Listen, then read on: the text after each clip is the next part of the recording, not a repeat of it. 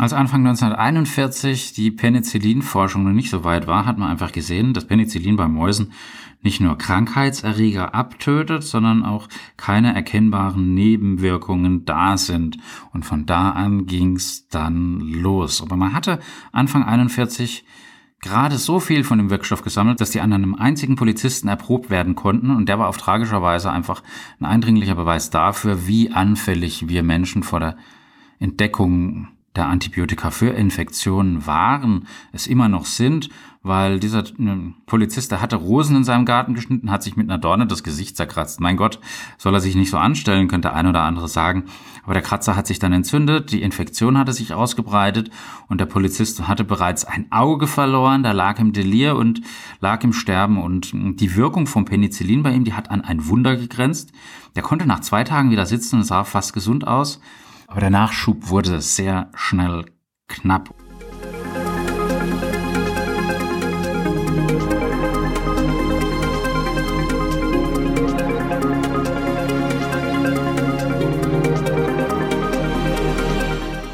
In der Verzweiflung haben die Wissenschaftler aus seinem Urin so viel Wirkstoff wie möglich herausgefiltert und injiziert. Kein Scherz. Und nach vier Tagen waren dann die Vorräte erschöpft. Es kam nichts mehr raus aus dem armen Polizisten. Er hat einen Rückschlag erlitten und ist gestorben. Mega spannend. Wir reden heute über Penicillin, Antibiotika und die Resistenzen, die dadurch aufgetreten sind, was ein riesiges Problem ist. Herzlich willkommen bei Revolution Pharmacy. Mein Name ist Reuter, Jan Reuter. Und wenn du mir ein Abo schenkst, dann darfst du natürlich auch Jan zu mir sagen.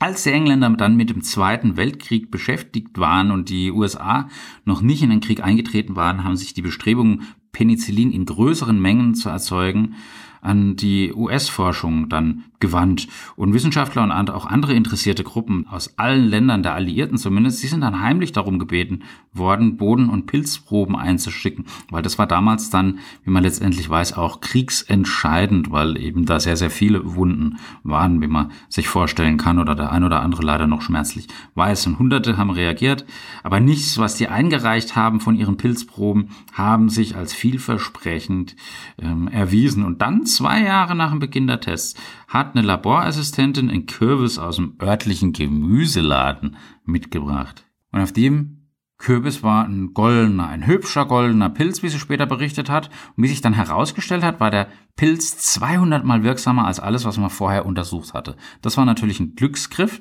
und ähm, der historische Kürbis selbst ist auch nicht erhalten geblieben. Der wurde schnell verdaut und nachdem die Mitarbeiter den Pilz abgekratzt haben, haben sie das ja, Gemüse nämlich in Stücke geschnitten und es aufgegessen. Aber der Pilz hat eben weitergelebt und jede Penicillindosis, jede Penicillindosis, ja, ich sage wirklich, ich wiederhole mich, jede Penicillindosis, die seit jener Zeit hergestellt worden ist, die stammt ursprünglich von diesem einen zufällig gefundenen Kürbis ab. Wie romantisch das doch schon fast klingt. Und ein Jahr später haben die äh, amerikanischen Pharmaunternehmen dann jeden Monat 1000 Milliarden Einheiten Penicillin schon hergestellt und die britischen Entdecker, die haben dann zu ihrem Kummer feststellen müssen, dass die Amis sich das eben haben patentieren lassen. Das Herstellungsverfahren äh, für die äh, Deutschen war es damals noch grausamer, die sind überhaupt nicht ans Penicillin herangekommen. Alexander Fleming wurde dann Sir Alexander Fleming, der hatte dann natürlich äh, Jahre später wahrhaft großen Ruhm. Der hat knapp 200 Ehrungen aller Art erhalten und unter anderem dann auch den Nobelpreis für Physiologie und Medizin 1945. Und ähm, es war aber auf jeden Fall so, dass Fleming schon in seiner Nobelpreisrede 1945 gewarnt hat, eindrücklich davor gewarnt hat, bei Mikroorganismen, da könnte sich sehr leicht eine Resistenz gegen die Antibiotika entwickeln. Das hat er vor über 76 Jahren gesagt. Wenn die achtlos verwendet werden, wenn sie achtlos in dem Übermaß verwendet werden. Und selten hat sich ein Nobelpreisvortrag als so vorausschauend erwiesen. Leider. Der große Vorteil des Penicillins, dass es tatsächlich Bakterien fast aller Arten niedermäht, ist auch seine entscheidende Schwäche. Weil je häufiger wir Antibiotika nehmen gegen Mikroorganismen, desto mehr Gelegenheit haben die einfach hier alles eben niederzumähen, eben Resistenzen zu entwickeln.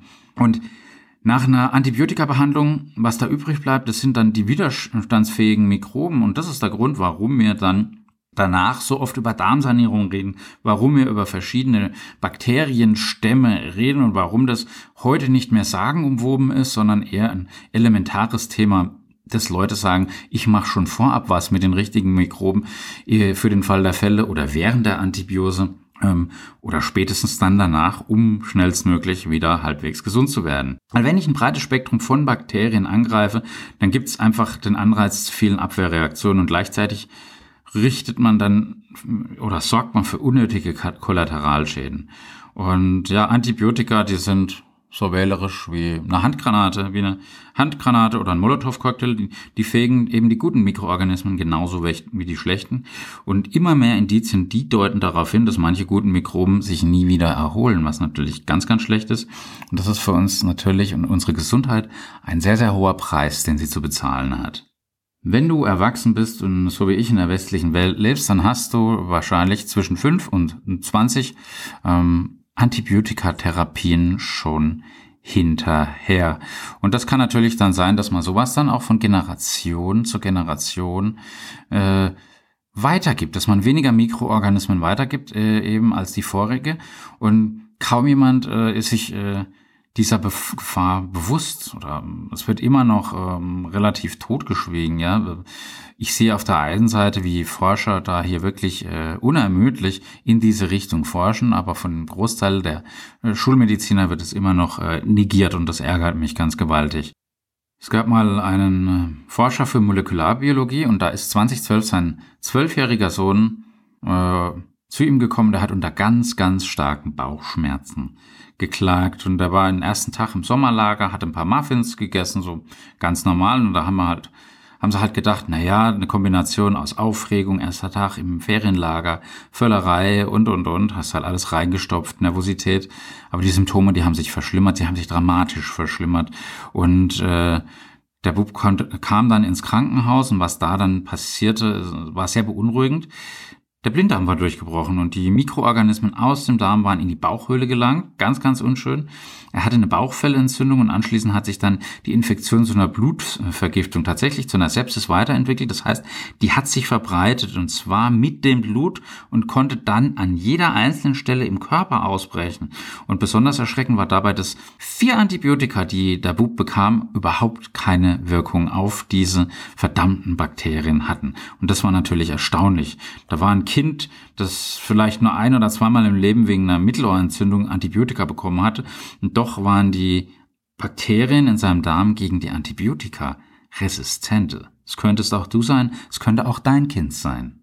Der Junge hat Gott sei Dank dann noch zwei Reserveantibiotika bekommen, die haben das Ruder dann rumgerissen und dann hat er ja Glück gehabt. Und sehr schnell wird der Tag kommen, an dem die Bakterien in uns ja nicht nur gegen zwei Drittel Antibiotika resistent sind, mit denen wir sie angreifen, sondern gegen alle. Und dann haben wir ein riesiges Problem. Von 1950 bis 1990 wurden in den USA jedes Jahr ungefähr drei neue Antibiotika eingeführt. Das ist schon eine hohe Schlagzahl. Heute ist es ungefähr noch ein Antibiotikum alle zwei Jahre.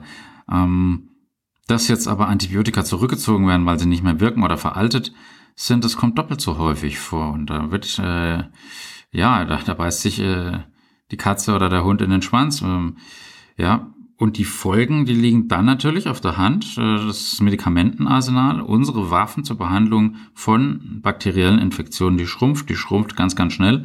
Und nichts spricht dafür, dass die Entwicklung aufhört. Es ist ja auch so, dass äh, die Entwicklung von Antibiotika auf der einen Seite sehr, sehr teuer ist, wenig erfolgsversprechend und äh, auf der anderen Seite eben auch nicht so rentabel wie jetzt äh, bei Blockbuster, bei monoklonalen Antikörpern, wo die Forschung auch sehr teuer ist, aber wo dann der Outcome für die pharmazeutische Industrie monetär, also hier die Ridari, wie man hier sagt, pinke, pinke, ähm, dann oder die Rendite deutlich größer ist. Und wenn du dir dann überlegst, wie irrwitzig unser Antibiotika-Einsatz zum Großteil ist von rund 40 Millionen Antibiotika-Rezepten, die in den USA jedes Jahr ausgestellt werden, sollen drei Viertel zur Behandlung von Krankheiten dienen.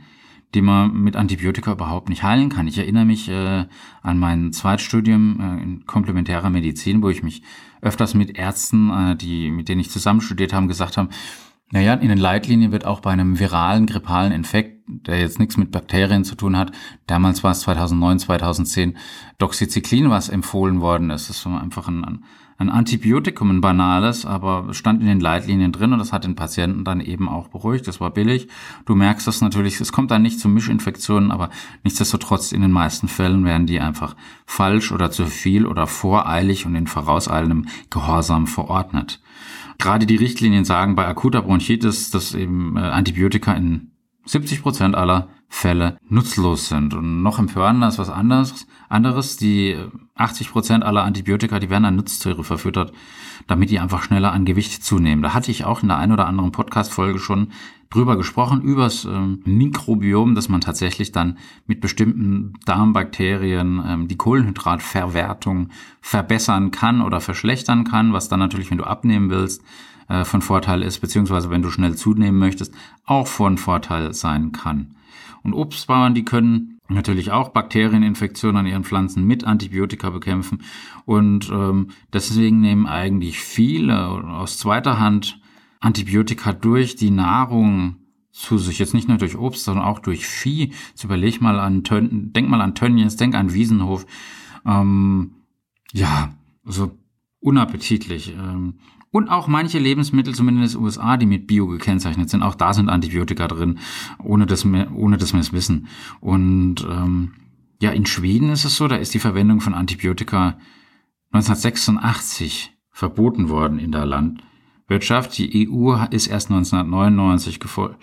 Und ähm, zumindest 1977 hat schon die Food and Drug Administration die Verwendung von Antibiotika zum Mästen von Nutztieren äh, ja, eingeführt oder ist verboten, aber dann kam eine größere Lobby, das waren eben die Interessenvertreter der Farmer, der Bauern und die Kongressabgeordneten, die sie unterstützt haben, die haben lauthals protestiert und dann wurde das wieder rückgängig gemacht, verdammte Hacke.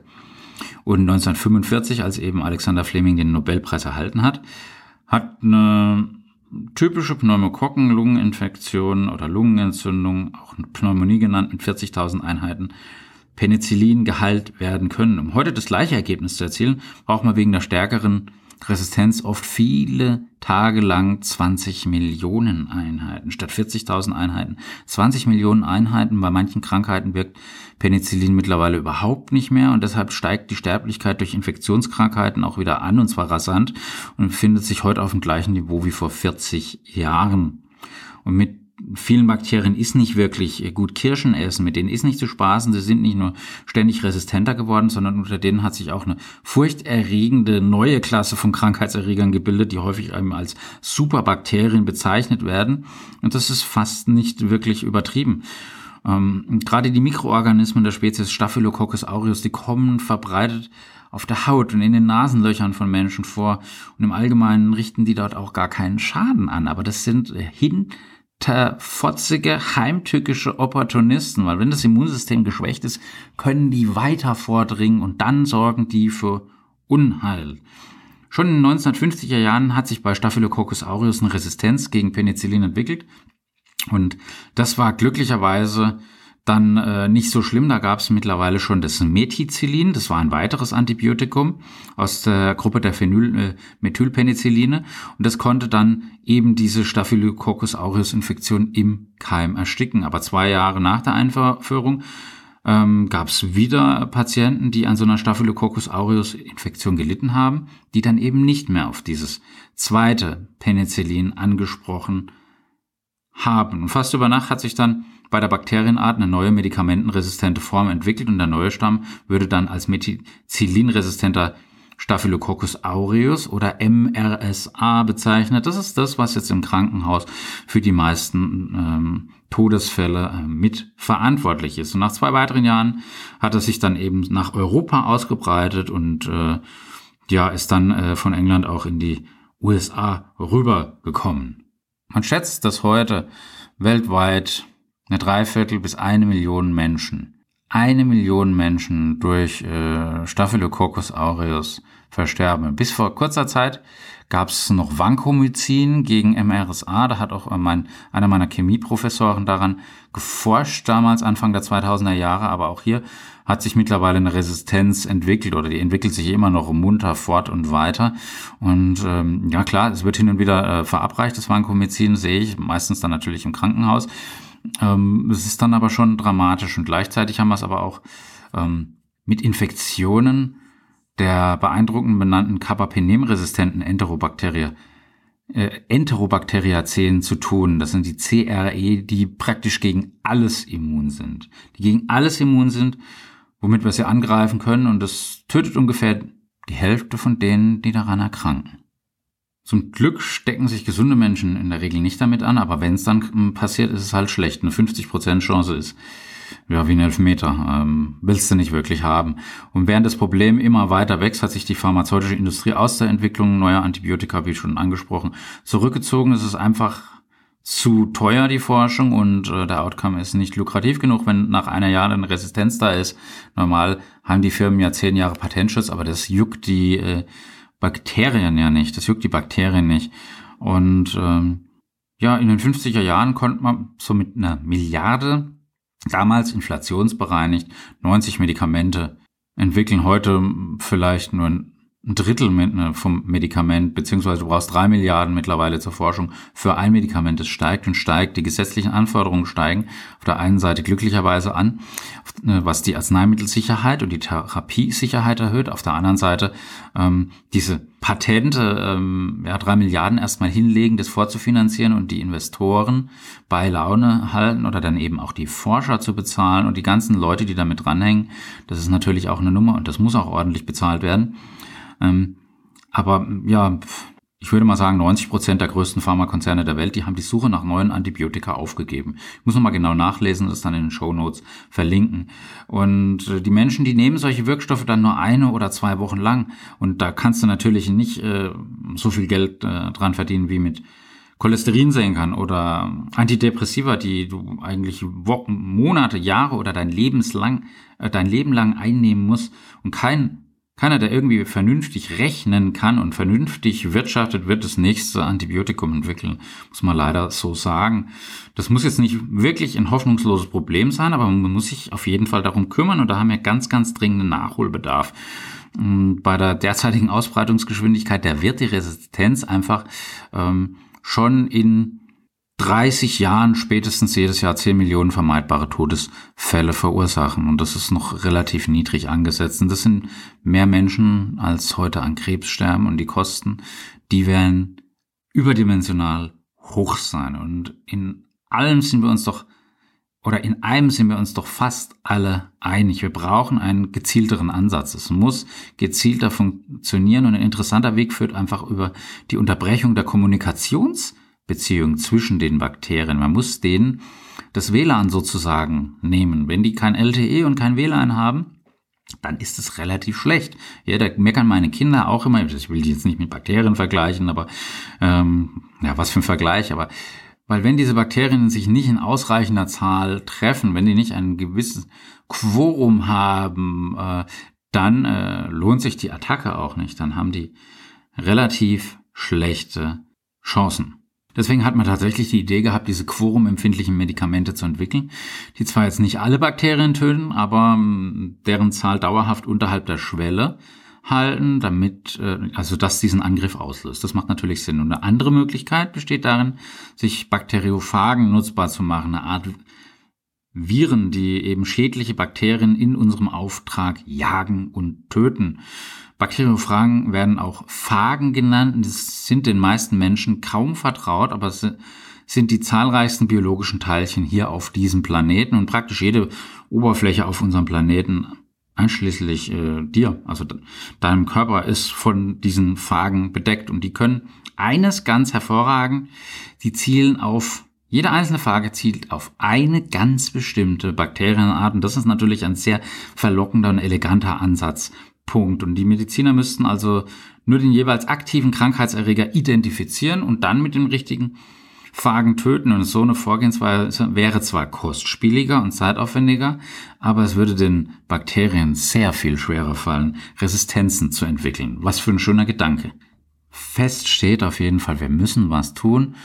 Und gern wird behauptet, dass die Antibiotikakrise droht, aber das stimmt nicht. Die ist schon da. Wir sind da mittendrin. Ähm, ich sehe es äh, täglich im Alltag in der Apotheke, wo dann die Leute sagen, sie haben schon fünfmal diesen Gerasehämmer bekommen und wundern sich dann, dass sie äh, ja, resistent sind gegen dieses Antibiotikum, beziehungsweise dass sie nur noch die Nebenwirkungen haben, teilweise schwere Nebenwirkungen.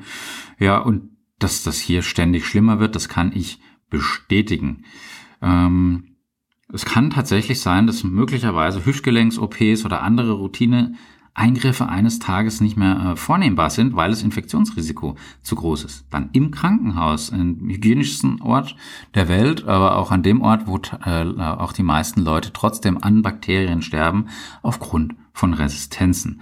Das heißt, der Tag, an dem Menschen wieder an einem Kratzer von einem Rosendorn sterben könnten, der dürfte nicht mehr fern sein. Also äh, nicht immer nur über die pharmazeutische Industrie schimpfen, sondern wenn ein innovatives Antibiotikum auf Markt kommt oder eben hier für uns zur Verfügung steht, dann ist das auch ein Segen. Ansonsten, was ihr sonst für euer Immunsystem alles tun äh, könnt oder was ihr unterlassen solltet, das erfährt ihr natürlich weiterhin in meinem Podcast und auf meinem YouTube und auf meinem Insta-Channel. Mein Name ist Reuter, Jan Reuter. Bleibt optimistisch, bleibt gesund, zieht die Mundwinkel nach oben. Love, Peace. Bye.